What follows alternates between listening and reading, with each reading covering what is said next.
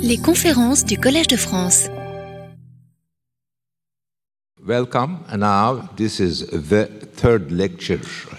Uh, uh, in our first two lectures, we spoke of the novel as something lavish, like a tree with 10,000 leaves, noting that human memory and imagination have neither the capacity to picture every word, every scene, every page at once, nor in human memory ability to remember it all for long enough. In other words, writers discover their novels as they write them. During when I write, I discover more, most of the novels are like that, the ones I write. We are, we are also determined that for this process of discovery to continue unfolding after and alongside the first few leaves, authors must move forward using ideas, right? Faulkner was referring to ideas. We need ideas to write novels. The kinds of ideas that might illuminate a writer's path towards new scenes and new pages include uh, what kind of ideas? There are many. There are idea kind of A, B, C. The exam- one of them is the example set by their literary precursors, the form. The writer's own life story, maybe the idea, maybe autobiography, and their ethical or political beliefs, or the writer's ideology, moral commitment, so forth and so on. Once the initial leaves are written, the next components to stimulate the novelist, show them which way to go, move the story forward, and therefore facilitate the creation of new leaves and new branches are those fictional inventions known, known as a novel's characters. I don't believe that a novel's characters are born in the novelist's mind before everything else nor that they are as crucial and originating and foundational compositional factor in the shaping of a novel as the notion of the idea clearly is. This week's lecture is, in fact, at least in part, an argument against this commonly held preconception. I will explore this more. To be clear, I am not suggesting that a novel's characters are not important, nor would I ever consider such a thought. You know why I'm saying this? Next time I publish a novel, someone reads these lectures. Ha, in this novel, characters are weak. Of course, in his lectures, Pamuk said character is not important. No, I warn you, I am not saying that. The character is secondary as we invent a novel, I'm saying. But as we read a novel, it is, it has the uh, uh, uppermost importance. But as we invent a novel, it is not the first thing that we invent. So, I'm, on the contrary, the very reason we read novels uh, is to try to understand the characters, to identify with them, to compare them to ourselves and to others. So, these uh, points I'm making in a defensive way so that future critics of my books would not say Pamuk doesn't care about characters. I care, but I argue that they are not as important as some think in the making of a novel. Wanting to follow the protagonist's adventures, wondering what will happen to them next, what is what keeps us eagerly turning the pages, and at times can even make a novel feel impossible to put down. Unlike more literary readers, or at least, unlike what we would expect of them, readers of popular literature also tend to draw lessons from the protagonist's vicissitudes, their change in fortunes and circumstances, often in the ways the author might not even have intended. I have many times heard about um, admiring readers uh, uh, telling me they enjoyed my books uh, for moralistic con uh, consequences they have pinned down, but I never intended. And novelists, or at, an, at any rate, novelists like me who know that their book will be read by the general and the more experienced reader alike. This is a, a confession of self consciousness. Again, I know that my novels are being read by the intellectuals, by the sophisticated, and also by the very popular readers. Uh, let me read again. A novelist or itinerant novelist like me who know that their book will be read by the general and the more experienced reader alike will often review the ending of their novel and their protagonist's story with an eye to what the general reader's interpretation might be. So I care about that too. All of the above, all of what I said now that I'm reading, it looks above, actually. I'm not, you know, all I have said just uh, before suggests that the fictional character is a less crucial a component in the process of planning and writing a novel than it is in the experience of reading it. The historical coincidence now, this is more a history of uh, the art of the novel, sociological and historical observation. The historical coincidence between the rising popularity of the novel form and the emergence of the notion of the modern individual also played a role in establishing the humanity of the main character as such a fundamental issue. 19th century authors wrote their novels with the assumption that readers were interested above all in their characters or the character. Indeed, readers remembered the romans, feuilletons serialized in newspapers, in cultural pages, thanks to the various protagonists' names, their personalities, and the illustrations that were sometimes commissioned to accompany them across newspapers' culture page, cultural pages. Knowing all this, publishers preparing to reissue these serialized novels in volume form would include these illustrations in their editions too. You can even find Tolstoy writing letters to the uh, feuilleton page editor. The, Pierre should be drawn like this, um, uh, or uh, that kind of Tolstoy visualizing his novel and giving advice to the illustrator of the novel with the figure of the protagonist being so central to the 19th century growing taste for the novel form, novelists soon started naming their books after their central characters, such as Eugenie Grandet, David Copperfield, Tom Sawyer, or the brothers Karamazov, which gave us the impression that novels are all about individuals or persons. Nowadays, the practice of naming a novel after its main character has been abandoned or it's being fading away and almost entirely forgotten. Perhaps contemporary novelists, meaning novelists of my generation or even one or two generations earlier, consider the creation and development of character, character to be less fundamental to their art than prioritizing okay, making it earlier, more important than the portrayal of certain social landscape, the examination of underrepresented or unobserved experiences. That is, my generation is more busy with social representation than the invention of a convincing character and the pursuit of certain structural and narrative originality. Again, I'm saying my generation and the generation before me we are more busy with the way of telling the story, with the, uh, drawing the, uh, the landscape of so, uh, social, so, social landscape than inventing, developing, making, in, uh, developing a strong character.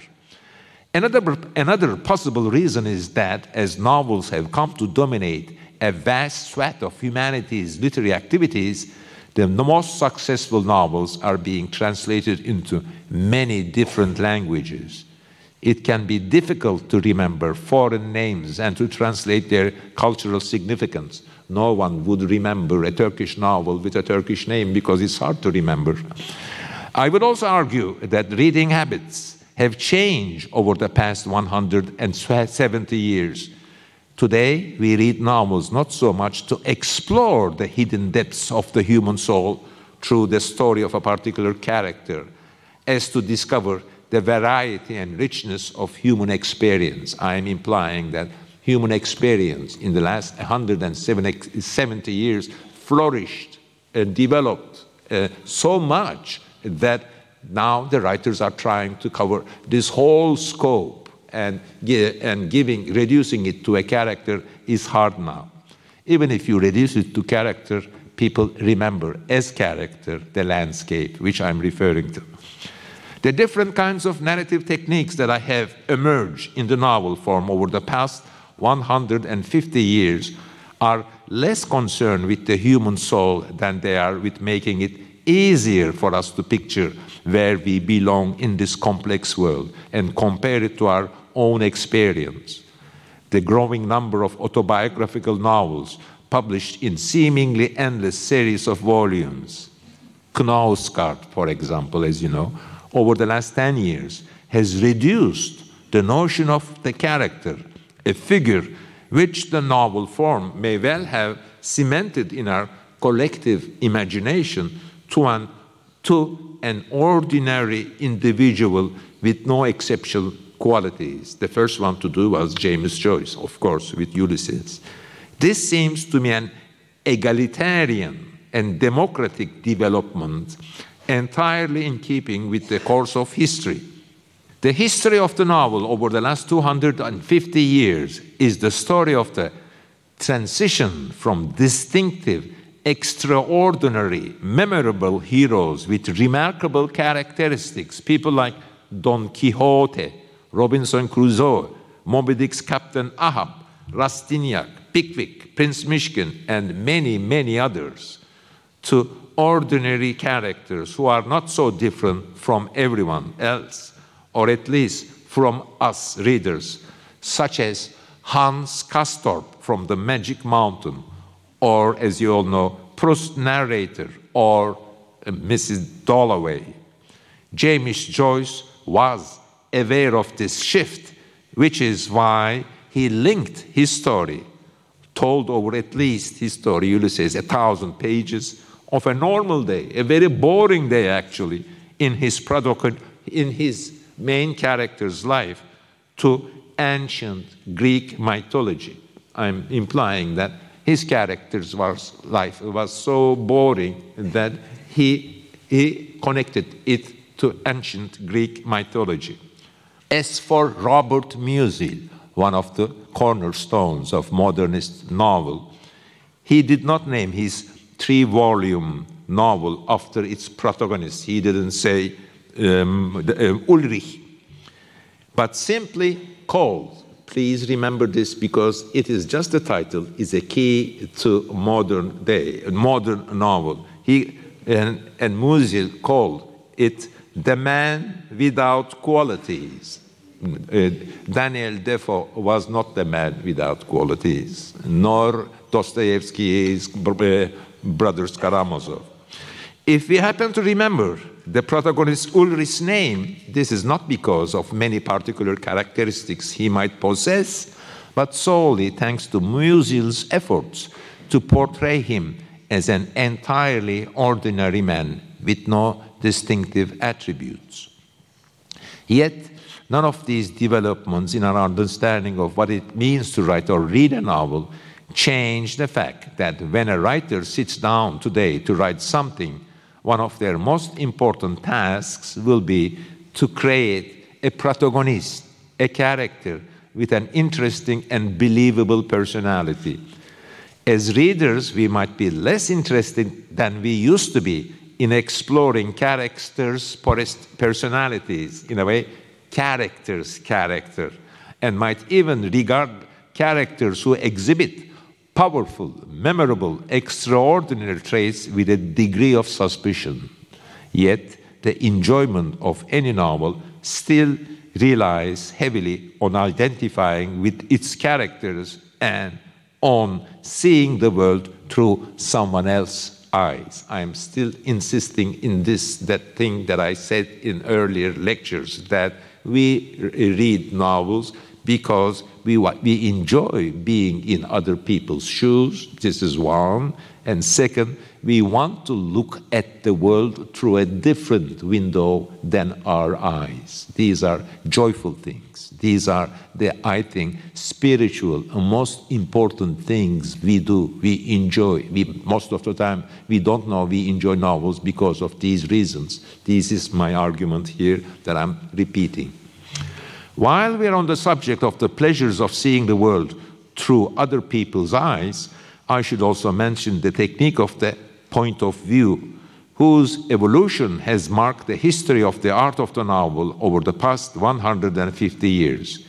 In mid-19th century, novelists would tell a story from the, outs from the outside, from the perspective of a writer, the so-called omniscient narrator or godlike narrator, sometimes they call, who knew everything there was to know who knows everything in a novel.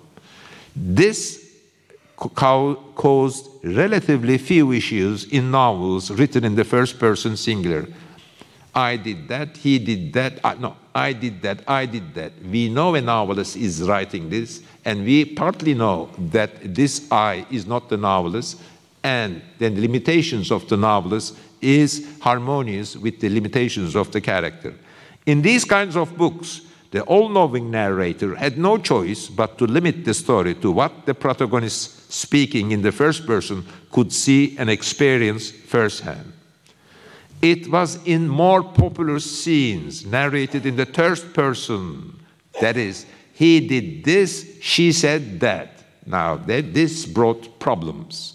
Singular, that first, in the third person singular, that the use of omniscient narrator begin to cause problems as soon as the all knowing narrator started jumping from one character's thoughts to another's, that is, she said this and he thought this in the same paragraph, the novel is not convincing. Why?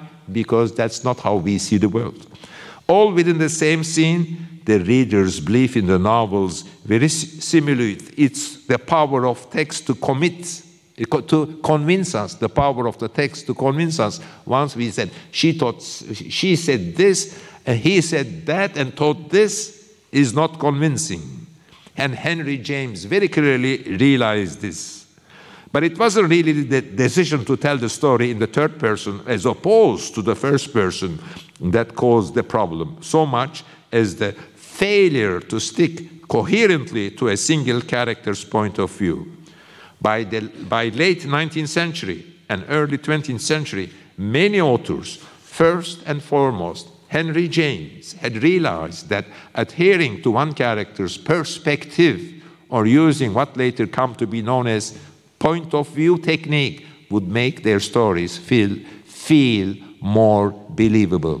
If you write a story following the technique of point of view, it will be more convincing. In fact, my no novel my Name is Red is a melange of writing a novel through various points of view and, for, and discussing the invention of uh, uh, uh, invention of perspective in painting and point of view and painting, telling a story through various points of view and point, various perspectives is the way I composed and, um, that novel. As you would expect, the discovery of these narrative techniques also affected how characters came to be written. Eventually, new forms and new techniques were tried with novels purposely written, whether in the first person or the third person, singular doesn't matter really, through multiple characters' perspectives, and authors began to experiment with mingling, concealing, or minimizing different characters' voices. So now we have this perspective. That, okay, now the novelists begin to be self-conscious about perspective. I'm telling this point, this chapter through this person, that chapter from that person. then they begin to self-conscious. Then they begin to experiment, and the art of the novel, the shapes of the novel, forms of the novel develop accordingly. In the wake of all these developments, in the trajectory of the novel, the world of the novel begin to shift from the world of all So we begin to have a shift from the all knowing or omniscient writer to the world of the fictional protagonist. These characters may have been ordinary people with unimportant, undramatical, uneventful lives, but we were drawn to them not because of the lives they led, but because of the world they saw and the way in which they described it. With a character's thoughts, dreams, and observations, rather than their experiences now sufficient to making a novel interesting, a whole host of meek and in insignificant characters emerge, the most brilliant and best known example of all being Dostoevsky's Underground Man. When Lermontov, earlier than Dostoevsky, called his most famous novel a hero of our time, he was heralding the emergence of the kind of protagonist who would later come to, to be known as an anti-hero. Because as you read the book, you understand the title is ironic. The hero of our time, the hero of the hero of our time is no hero. The importance of a novel's characters hadn't lessened, but their function had changed. All of these developments affected our theories and our expectations on the subject of fictional character. Towards the end of 19th century, the combination of this insistence on the role of the protagonist with what I would call the dark, inscrutable, even mystical side of literary creativity, or indeed all creativity, had instigated the emergence of a kind of mystique around the concept of literary hero. When I say mystique, I believe irrational um, irrational thinking, putting a subject on a, uh, on a pedestal but with not rationality. There was a mystique of character and hero, especially in the beginning of 20th century, at the end of 19th century, as people enjoyed classical no what novels that we today call classical. It was a time when talking about characters mattered more than talking about novels themselves. Karamazov, brothers Karamazov, I used, I remember in my 20, when I was 20 years old, I had some literary friends. I was very happy with them. They would say, "Are you, uh, are you like Ivan, Alyosha, or Dmitri?" You would choose characters. The novelist's main purpose was to exercise their creativity and intuition to come up with appropriate characters. The rest, the rest of the story would be brought about would be written by those same characters. Their force, their strength, their vitality, their energy would take the novel and make it, uh, uh, and make it unfold. That is what the novelist and theorist of the novel, E.M. Forster, said. more or less 100 years ago, E.M. Forster, a professional novelist, was invited to Cambridge University, just like me, 100 years ago and he delivered some lectures, which later he put in a book, and I will definitely put my lectures here in a book, and that, and that book is called as Aspects of the Novel, and was very influential for 100 years. Um, that, that is what the novelist and theorist of the novel, E.M. Forster, meant when he said that, quote, characters would take over meaning he's not writing the novel. There is a mystique of the character. He is possessed by the character, and is, that character is writing. Once the author had written the first leaves, the characters themselves would decide where the novel would go next, what color and shape the other leaves would take. In his book, Aspects of the Novel, based on a series of lectures he delivered at the University of Cambridge, I'm sorry I'm repeating myself, and which would go on to have a significant influence on especially Anglo-Saxon literature, Forster reflects on the conflict between a novel's characters and what we call its idea, and ends up declaring the character's independence. Now I'm quoting again from Forster from that book. Characters, Forster writes, quote, try to live their own lives and are consequently often engaged in treason, treason against the main scheme of the book. They run away, they get out of hand. It is also a naivete to say, to talk like this. that, it, that maybe I am too much Cartesian, too much logical to think uh, that you have characters and they pull the novel away and you try to get back your novel. We can take this slightly affected and little naively worded statement to mean that process of finding, choosing, picturing a character is the most important aspect of imagining the novel itself. Now again, I warn the future critics of my books I love characters. They are important. Don't take me seriously. Elsewhere in the same lecture series, Forster says, quote, the novelist takes his pen in his hand, gets into an abnormal state, which it is convenient to call inspiration, and tries to cre create characters. Now, we are at the zenith of mysticism of inventing a character. And also, critics and literary establishment loved this kind of reasoning about characters. According to Forster, once inspiration strikes and the characters are discovered, they become the central idea, the foundational energy that drives the novel forward. But let me reiterate that this view, which many novelists and particularly aspiring writers working on their first book seem to have embraced, is in fact wrong. Novelists don't sit down at their desk with the purpose of creating a character and chronicling the compelling tale of that character's life. Of course, they would like the characters they have crafted to be memorable ones. Again, I'm very defensive here. But ultimately, novelists write their books as a way of depicting down to the tiniest detail a vast array of problems, what I would call leaves, worries, memories, and dreams, all of which, for the sake of convenience, I will refer to in these lectures as a landscape, complete, a complete collection of leaves. The fictional being known as the character is chosen, created, particularly to lead us to each of these notable leaves and moments. The character's personality must be such that it can carry us to the situations, the moments, the places we wish to write about. The character should take us to the leaves. This is her peculiarities. The character's character should be such that he or she can go and take us to the leaves. Here is something that countless novelists all over the world have experienced.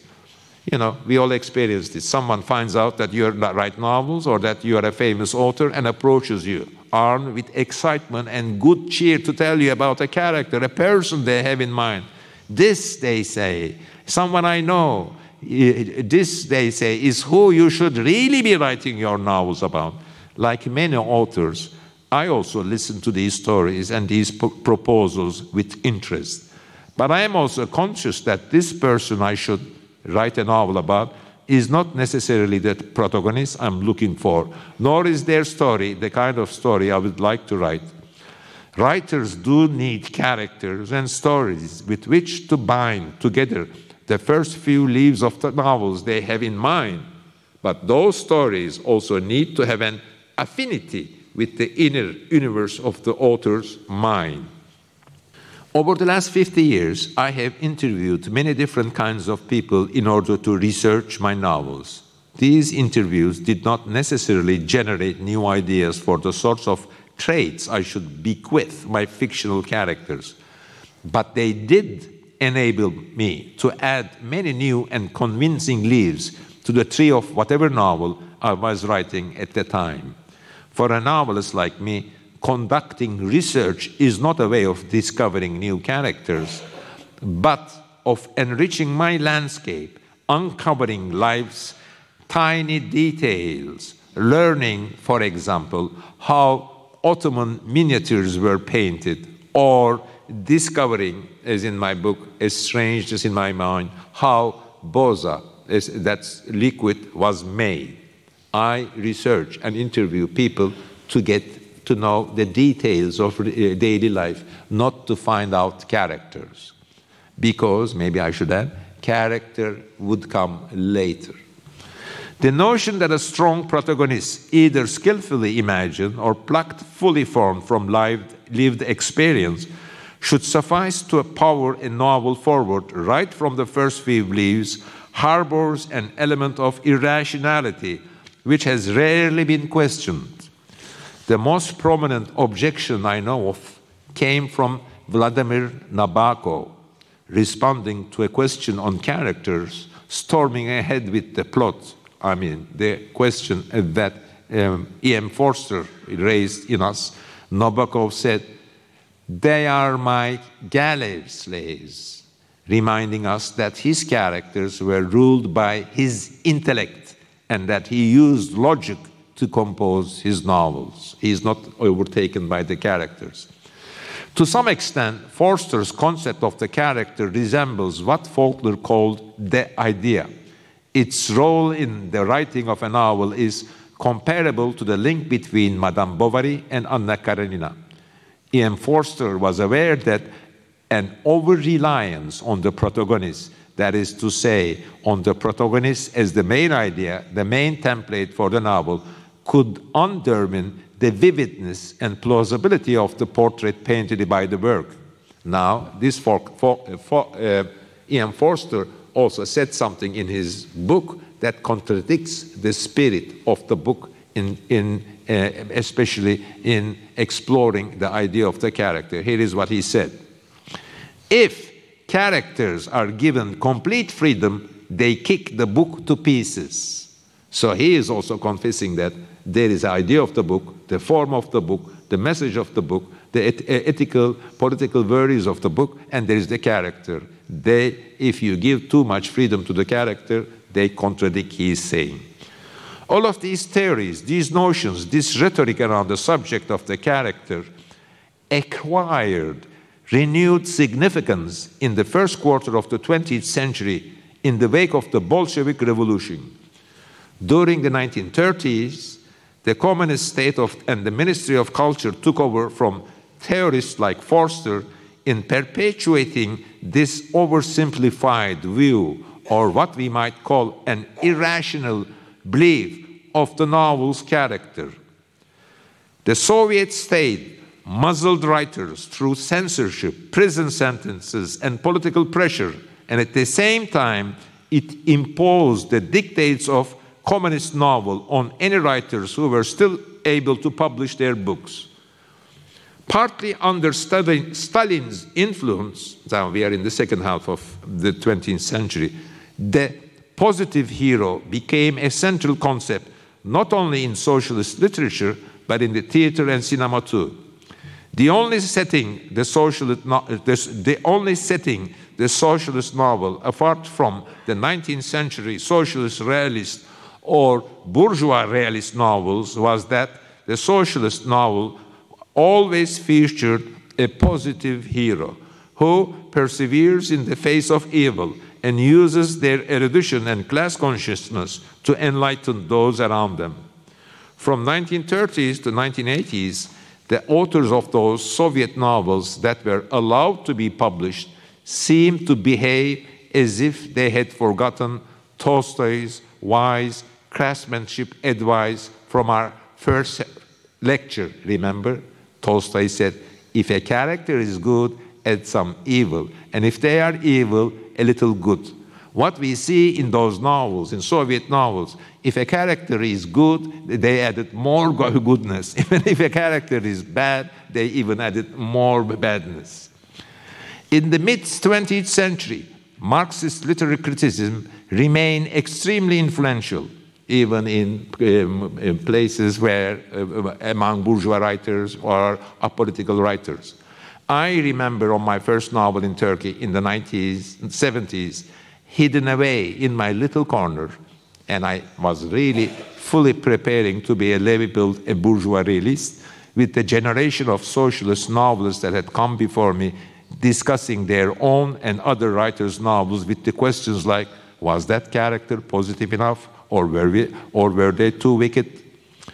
Hungarian and Marxist literary critic Georgi Lukács, a person that had influenced me, and especially in my early novels, contribution to the concept of the hero in a novel is a memorable one. Now we have a, a Marxist, but who is thinking differently.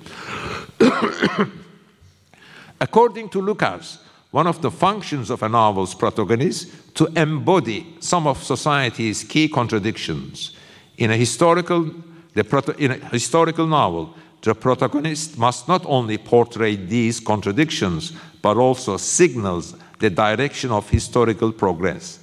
Reminiscent of Stendhal's words at the end of The Red and the Black, to the effect that novels hold up a mirror to society, this understanding of the fictional character is not intuitive and semi-mystical like Forster, but rather functional and utilitarian. And my attitude is also uh, the, the, the, definition and invention of character in the process of making a novel. As you see, my explanation is functional and not mystic. The hero exists to show us something. First, we want that something. Then we need the hero to show us that thing. The hero's identity, their psychology must be constructed accordingly. Those things the, uh, the hero is there to show us, that is to say, the leaves on the tree of the novel, must therefore come into existence before the hero and are, and are far more important. The most talented and skillful novelists will first identify the contradictions within the society, according to Lukács, and only afterwards invent a protagonist that can embody them. The hero's place in the writer's imagination comes, should come, second to the landscape.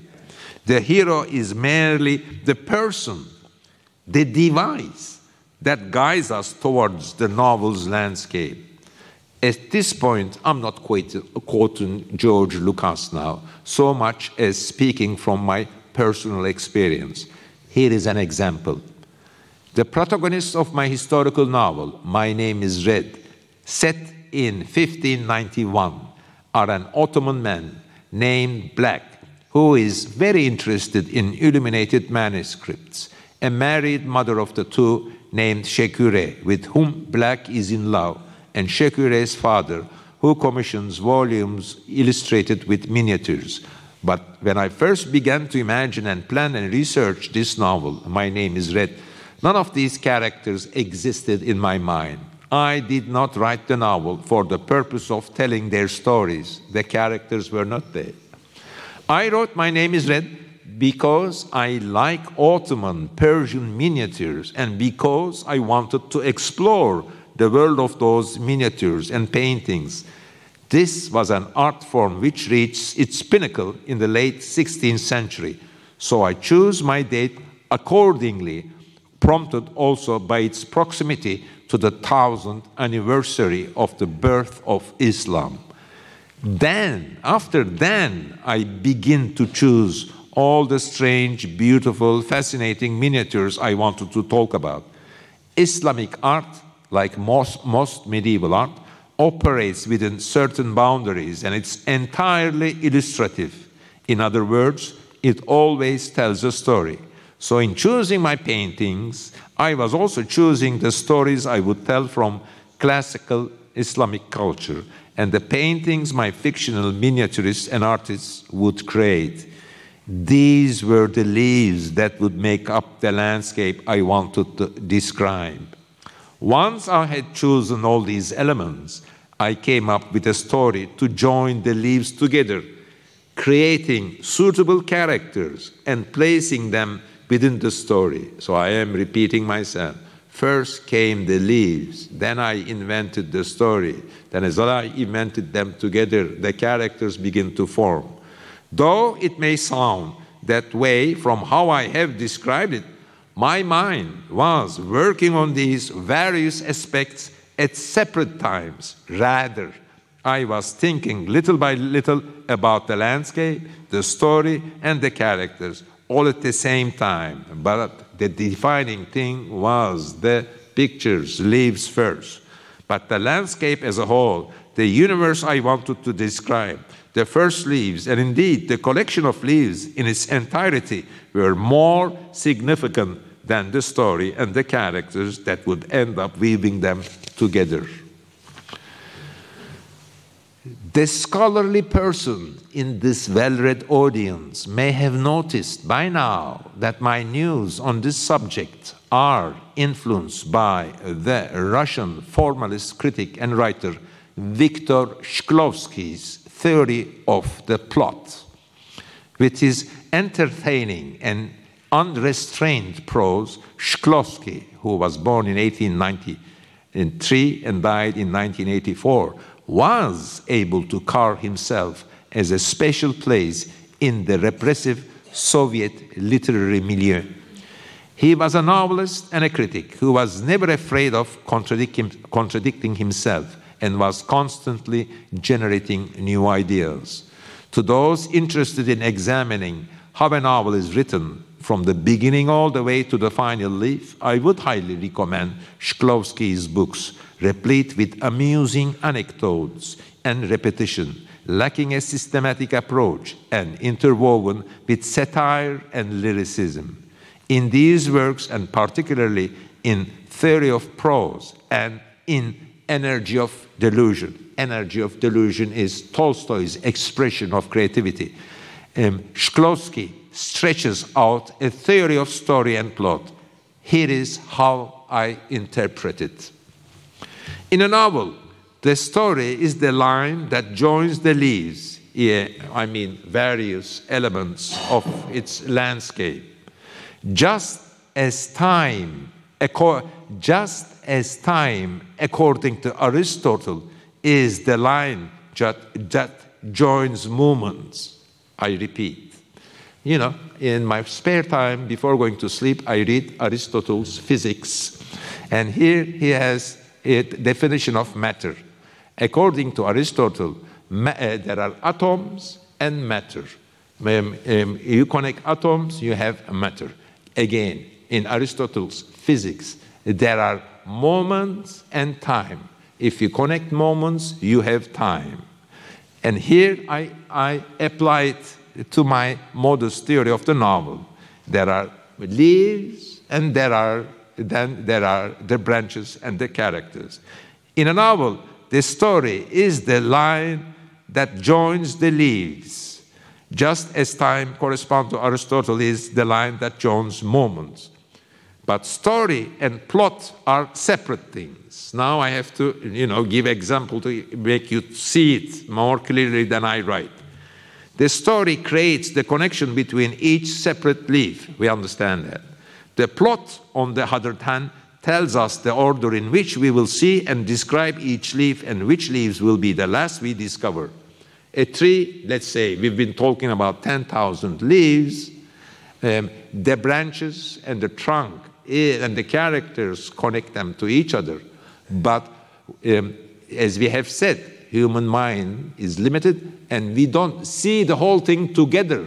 The unfolding of a story is that first we see the, the branches and trees on this side, and then on this side, and on this side, then on this side, and on that side.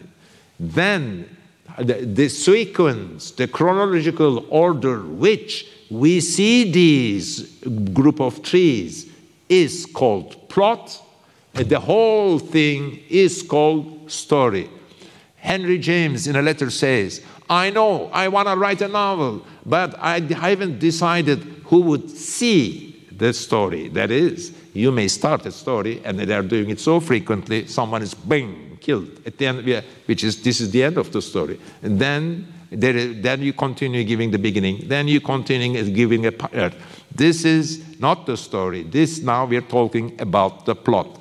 Once uh, Joseph Conrad invented telling a story, jumping time, and once William Faulkner and others invented telling the story through various points of view my God, my generation of writers have so much to do, do a lot of acrobatics with the, combining them in various ways, and I'm doing that all in my life for the last 50 years. The story creates the connections between each separate leaf. I'm repeating myself, but I wanted to tell again uh, uh, carefully.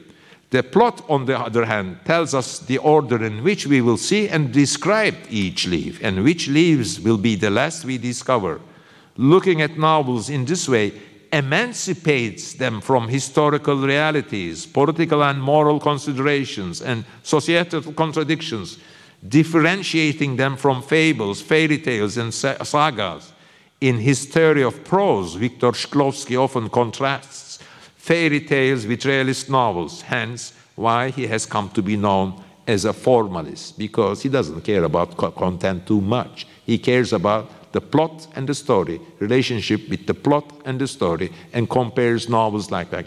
It may be a fairy tale, and Anna Karenina may be compared. Shklovsky was a great admirer of uh, I am Tolstoy. Shklovsky's view on novel characters are similar to his views on plot. Just like plot, a character is something that binds together the many leaves that make up the novel's landscape, rather than some powerful force capable of fueling and bringing forth a whole novel, a whole landscape. It is, in fact, more of a device.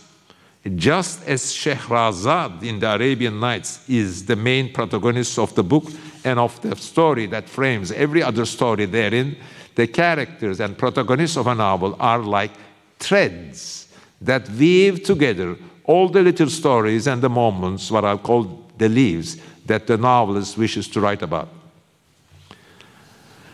In uh, in Le Sage, maybe I'm mispronouncing it, I'm sorry, Gil Blas, the hero is depicted as a thoroughly spineless character, writes Shklovsky. Now I'm quoting from Shklovsky, I'm sorry from my mispronouncement. This has provoked, writes Shklovsky, to claim that the author's objective in this novel was to depict the man on the street. This is not true. Gil Blas is not a human being at all. He is a thread, a tedious thread, by means of which all the episodes of the novel are woven together. The theory of prose, structure of fiction, page 66. I'm sorry, I read it. This is a note for myself. But to see the characters of a novel as vehicles, instruments leading us to adventures, to story, to real life experiences, to the leaves the author wants to describe, or indeed to think of them as threads that link all those leaves together, does not preclude that their, their being equipped with the kind of compelling, memorable personalities that we saw in the 19th century novel. What it does do give us an indication, an idea of how to construct a character when writing a novel ourselves, and of how characters ought to be understood and imagined. Of course, we don't remember novels just because of the landscape they portray for us, but also thanks to their characters' personalities. I would like to make a distinction here between my use of the word landscape as a simple way of referring to all the leaves that make up a novel, and those natural landscapes that the narrator of a novel sometimes describes. The purpose of those natural and occasionally urban landscapes that some, of, some readers find so tedious, boring, is in fact to shine a light on the state of the hero's soul. On this subject, let us remind ourselves of a basic fact we all know but often forget we know. A good novelist just like a good poet will, will not tell us how happy the lovers are. Instead, the good novelist will sketch out a natural landscape that evokes joy in the reader. The lovers will be part of this landscape. The same kind of role is played by a burst of thunder and lightning in the background of a tense and violent confrontation, perhaps in Emily Bronte's Wuthering Heights the link between landscape and the emotions that the protagonist and the reader are supposed to feel is far more complex than what I have just described, though crucially, it isn't the protagonist that determines the landscape. It is the landscape that shapes the protagonist or the character. Even so, once a character has been fully and coherently imagined, they too will begin as the story progresses to affect the landscape of the novel, Pretty soon, the reader will begin to see the landscape described in the novel natural landscapes, cityscapes, domestic interiors, as well as description of objects and events through the eyes of that character. The character's state of mind will at least partly seep into the reader.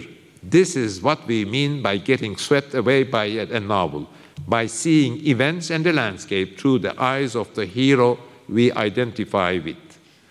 A critical reading, on the other hand, occurs when we analyze the connection between the landscape portrayed in the novel, which a landscape described in the novel, parentheses, which can be made up of objects and rooms or of descriptive pas passages, I'm closing the parentheses, and the protagonist's feelings.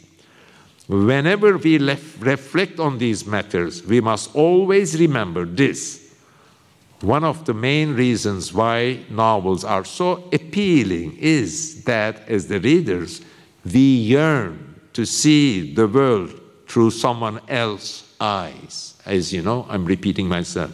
This person might, person might be living in a world very similar to our own. In that case, even the colors, the objects, the bustle of the familiar details of our day to day life can look different. And that is a, hugely alluring prospect. This is what many, this is what many theorists of art and literature have variously conceptualized as alienation or sometimes defamiliarization or sometimes estrangement. But we are able, but we are also drawn to novels when the protagonists or the characters inhabit a world whose history, geography, culture, belief system, or social class differs from of our own.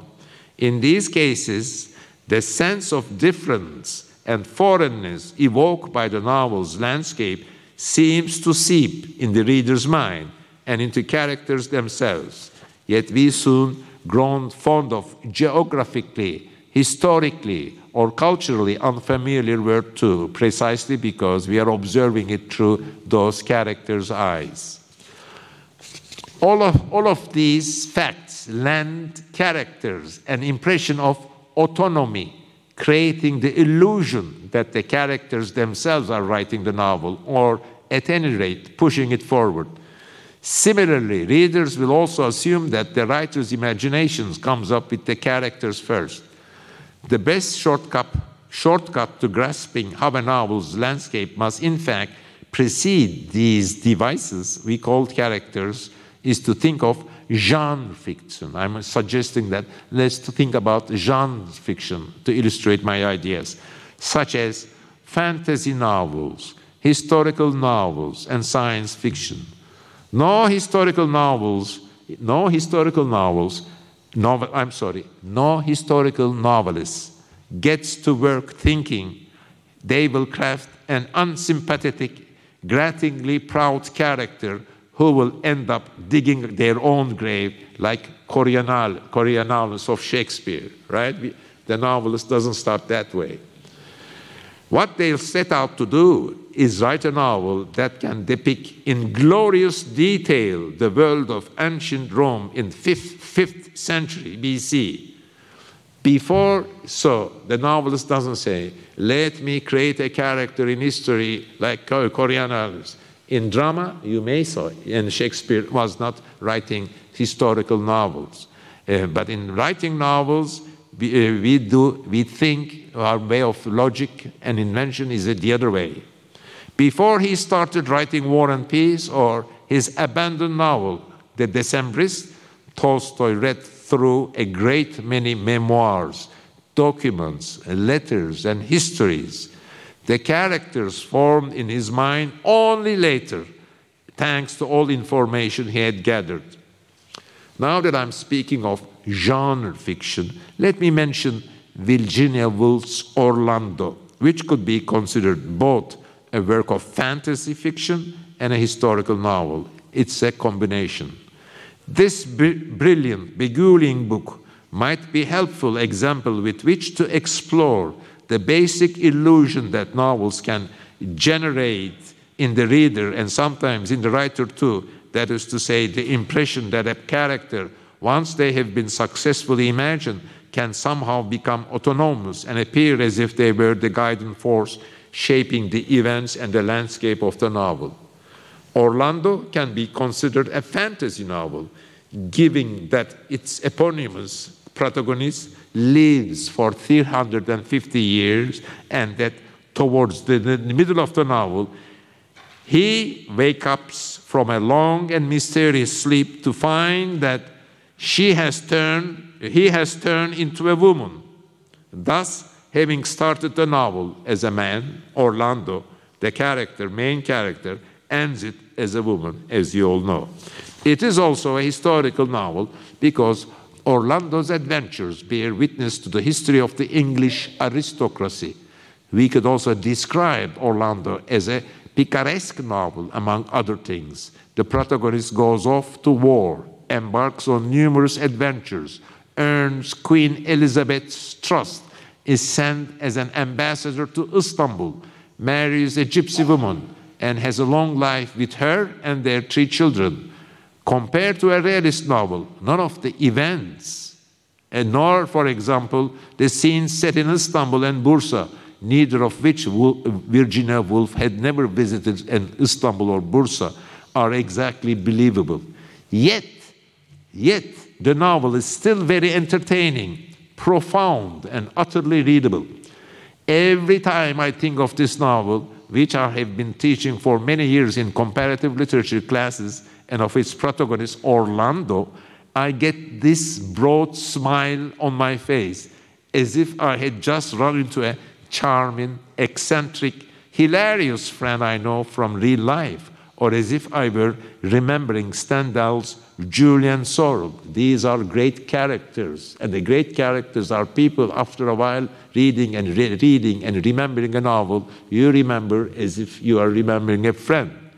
Orlando is more distinctive, more memorable character than the compelling fictional heroes we find fueling many of realist psychological dramatical novels from the same period.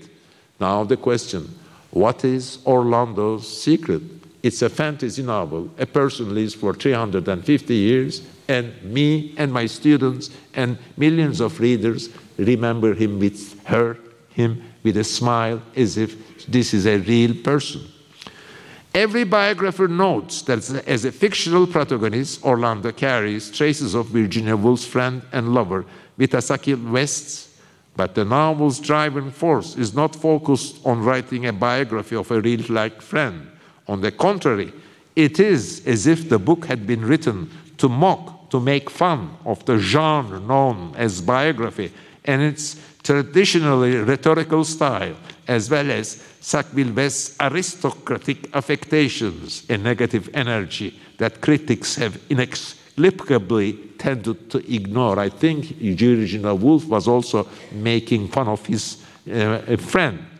According to some literary historians, Vita's boastful history, her family's country manner of life, in fact, in earlier editions, they don't put it there anymore. Penguin took uh, a, uh, a, photograph of that uh, chateau, covered the old Penguin edition of Orlando, was one of the sources of inspiration for Virginia's richly ironic novel. My basic view of the role of the character in the novel is encapsulated in my thoughts on Woolf's book, which alternates passages of glittering, magnificent prose with somewhat boring, at times even unintelligible sections replete with private and literary jokes that only an expert reader, well versed in the, the, in the history of English literature, could possibly grasp. Most of the time, what we later remember as the hero of a novel is, in fact, the novel's landscape in the broadest sense of the word or what distinguishes the hero of a particular novel is the landscape in which they have been placed. That landscape is formed of the clothes the hero wears, their jewelry and their medals, their kitchenware, their use, the table at which they sit, the rooms, the houses, the streets in which they move, their neighborhood, their city, their country as a whole. In a novel, we observe all these details through the eyes of other characters connected to the protagonist. Naturally, these secondary and tertiary, uh, tertiary individuals also become part of what I call the novel's landscape, and that landscape shapes them in return. Now, one of the reasons why Orlando turned out to be such a surprising novel, so blithely indifferent to the stylistic conventions of the early 20th century novel, is that Woolf wrote it for fun and did not take the attempt too seriously, did not take her novel too seriously. She wrote, Virginia Woolf, to a friend in a letter, I want fun, I want fantasy. Woolf wrote, I'm sorry, in her diary. Orlando was not as important to her as some of her previous novels, such as Jacob's Room and Miss Dalloway. Remember that Woolf has the last writer to name her novels after their protagonists. This is what allowed her to make such masterful use of her imagination, such as at the start of the novel, in its first few days, when she describes London's great frost of 1608. The Great Frost is not something she invented, but she wrote about it in such an imaginative language that I will quote from it, and I will also say a few words. It's about the consequences of Virginia Woolf's writing about 1608 London frost. Here is now Virginia Woolf talking. Frozen roses fell in showers when the queen and her ladies walked abroad. Colored balloons hovered motionless in the air. Near London Bridge, where the river had frozen to a depth of some 20 fathoms, a ferry boat was plainly visible lying on the bed of the river where it had sank last autumn overladen with apples. Attentive readers will notice that these magnificent lines, written in the winter of 1927, that is to say, three years after the publication of First Surrealist Manifesto, went on to influence Gabriel Garcia Marquez in his writing of 100 Years of Solitude. Jorge Luis Borges had translated Orlando into Spanish, and as the biographers tell us, with the help of his mother, by the way, in 1937, nine years after its publication, Garcia Marquez read the book, read Borges' translation, for which he expressed his admiration. Reading Orlando, we found ourselves smiling at the descriptions of the protagonist's surroundings and at the logical connections drawn between events as much as, as we do at the protagonist's peculiar behavior, the endless poetry writing, the constant falling in love. This demonstrates once again the force driving the novel forward, the thing that takes over, as Forster writes, is not really the protagonist, the main character, but the language the author uses and her style. So, the best way to start imagining a new novel is not by picturing its protagonist or its characters or it's the character of its characters, but its language and by its style. Yes, this is all. Next week, we will continue to explore the topic of characters in the novel and also speak of creativity, inspiration, and control. This week, I have a lot of time to answer questions, and I hope William Marx will help me in that. Okay, so thank you, uh, Orhan, for this wonderful lecture. On a un peu le temps pour, uh, oui, maybe 10 minutes for questions. Mm -hmm. Okay, so like like last time, so pouvez we poser les. For till seven o'clock. Mm, okay. Depends. Okay, It depends. it's up we to have, you. We have the staff and the, uh, so nous pouvons prendre les questions en français ou en anglais. Voilà. I would like to ask in English. So I have two questions to you. The first one is what kind of reader you are. I mean, how can you enjoy while you are reading? And the second one is about how can you enjoy while you are reading. I mean, you're writing book. But you, you ask you asked the same question twice. But I thought you didn't get it, sorry. Okay. So how can I enjoy when I'm reading? Sorry? What? I didn't understand the question. Did you? So how can you enjoy while you are reading a new book? My question was. I'm a normal person. Of course, I enjoy reading novels and I'm trying to analyze them. Just because you're a doctor doesn't mean you don't get sick. Just because um, you're, you're a um, butcher you don't, doesn't mean you don't enjoy meat or something like that. Let me formulate the, the questions, I mean, another way, because I, I, it was part of a question that I wanted to, to ask you. Be- because you, you told us that actually uh, the writer doesn't think of the characters first, but first he thinks about the general idea, and, but the reader is more interested In the character. in the characters. But, as, a, as you are a writer, but you are also a reader. So I, I think it's part of the questions you, you asked. So does your experience as a writer influence your way of reading, or does it spoil in some way the? Maybe, maybe now, uh, uh, um, you know, we, we all have also habits changing.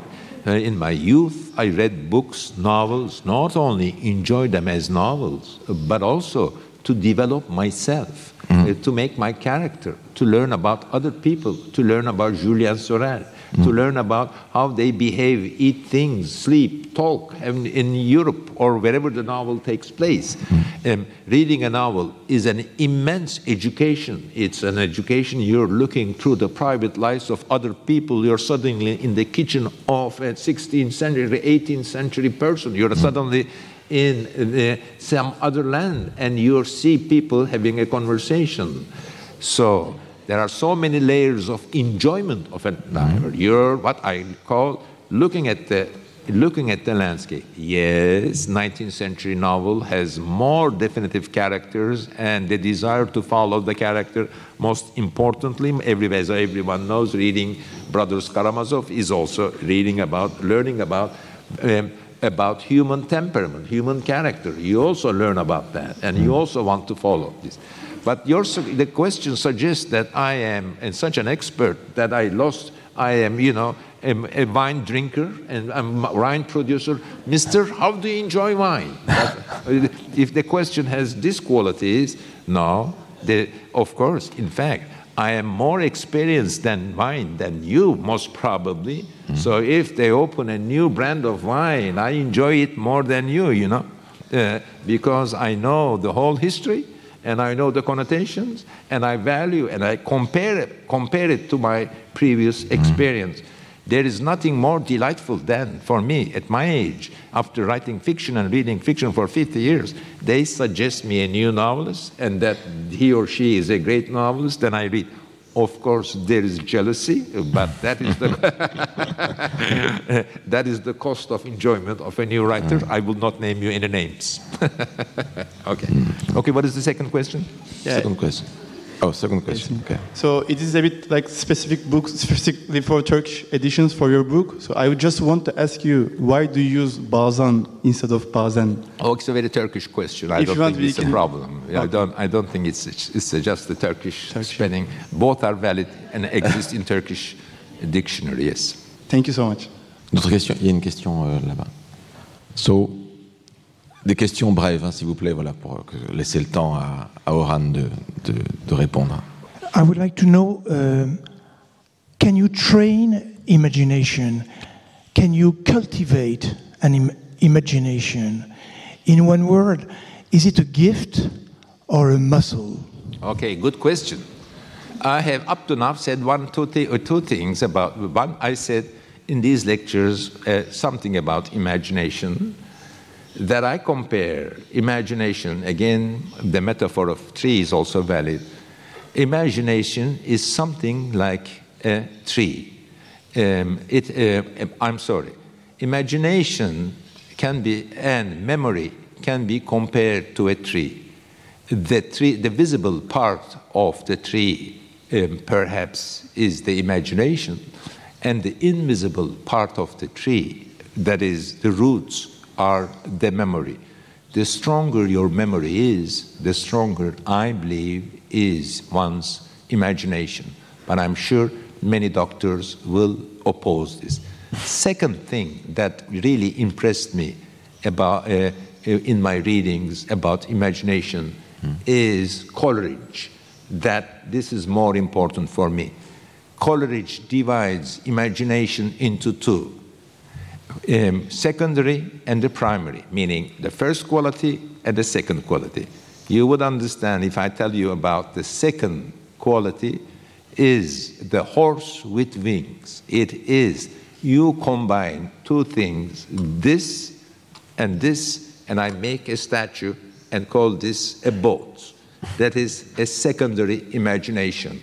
You get things and you put them together and invent a, a third thing, a new thing. But it is not entirely new. It is a combination of two different things. This is according to Coleridge, and he was such a deep thinker. Borges enjoyed, and Paul Valery, I think, also enjoyed. Uh, uh, and the second kind of imagination is primary imagination, that which is not have even imagined before, and you imagine that kind of a thing. And impossibility of it or rarity of it is illustrated by the fact that we invite uh, people in a room and put them in a room and say, okay, invent something. Um, invention, creation is always a response to something. You imagine, if you see this, it's possible that you imagine something. Uh, so, as you imagine, your imagination, uh, Coleridge will call you, is secondary. But, it, but in a void, uh, to imagine something that did not exist before in its fullness is almost impossible. I wish I were doing that. In most of my work, I think I use secondary imagination, a Dadaist imagination. I call myself a Dadaist in the sense that I cut and, uh, and, and cut and paste things. There may be times that I also enjoy the luxury, the gift of a first kind of imagination, but it would be immodest to talk about these things. Euh, oui, il y a une question ici. Il y en a deux. Alors, je les, prends dans l'ordre où je les ai vus euh, apparaître. euh, je vois monsieur, madame, et après on verra si. Euh, vous- vous- oui, parce que vous êtes là. Voilà, madame. On va alterner les sexes. Euh, allez- Allez-y. Et après, il y aura monsieur ici. Et après, on verra. euh, J'ai vu qu'il y avait une autre question par là.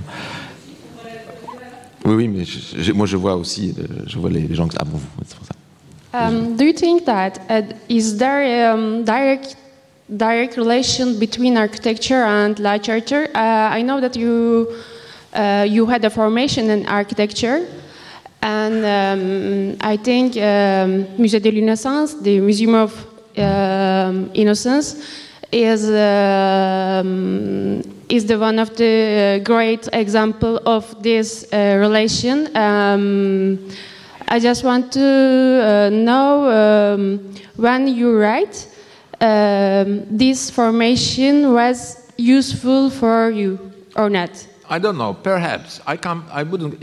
Um, uh, yes, perhaps I come from a family of civil engineer, civil engineers. My grandfather was. My father and uncle was civil engineer, and since I was the artistic boy in the family, I was encouraged to study architecture.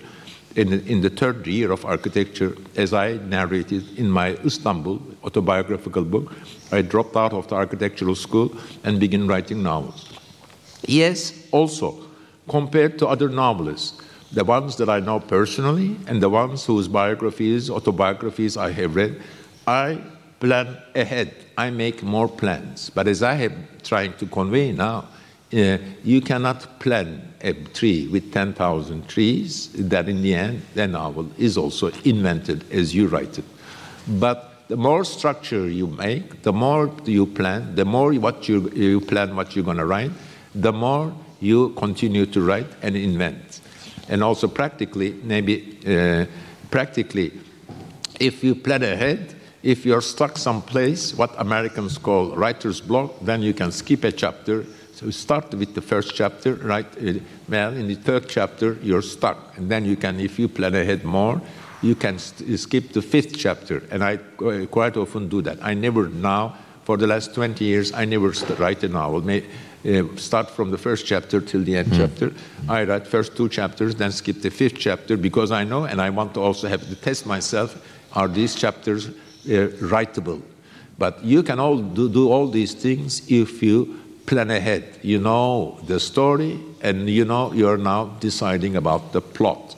If you know all this and if you have decided about both the story and the plot, then you can jump about the chapters, write this, write that, and it's less likely you are going to have what the Americans call the writer's block. Yes, these are all related to having a structure. We call it architecture of the book. But what matters in novels and what is hard to plan is not that structure and architecture, but I would say the composition, the putting the sequence of sentiments. You read a love scene, you are full of it's one sense. The reader is have a sentiment. Then you to go to another chapter where Balzac is counting money down. That is hard to continue. So the composition and putting in a sequence of the sentiments the reader, he or she, may have experienced is more interesting. That you cannot calculate its uh, architecture. You have to also be able to go out of your novel and read it as if you're just writing. In the end, one of the uh, hardest things that the novelist do, uh, faces is that if you're writing novels like mine, I mean, ambitious, long, cultivated, literary, and, and when you're and, and if you're writing slowly as I do, you are lost in the forest. You, you lose the, the meaning of the you lose the experience of the sentiments the readers may be he or she may be experiencing. That is the hardest part, but I survived. Maybe I'll just be modest at the end. Une dernière question peut-être. Voilà, ça c'est. euh, désolé. Le monsieur qui était. Non, il y avait le monsieur qui était là. Euh, voilà, c'était. Attendez, depuis longtemps. Um, a lot of people, when they're consuming media today, whether it's films or books or TV series, they worry about spoilers, about finding something out about the plot or the story before they've had the chance to uh, to read the book or whatever it is themselves. Is that something that spoils your enjoyment uh, of a book, or No. is it something you worry about your readers No. have happening to them? No, in fact, uh, next week I'll talk about this prolepses. This is what talking about. You, we are here. I'm telling you a story. Jim, I got tell you something happened 20 years later in the next sentence. Prolepses. This I will talk about next. I will talk about next week. I am happy about doing it.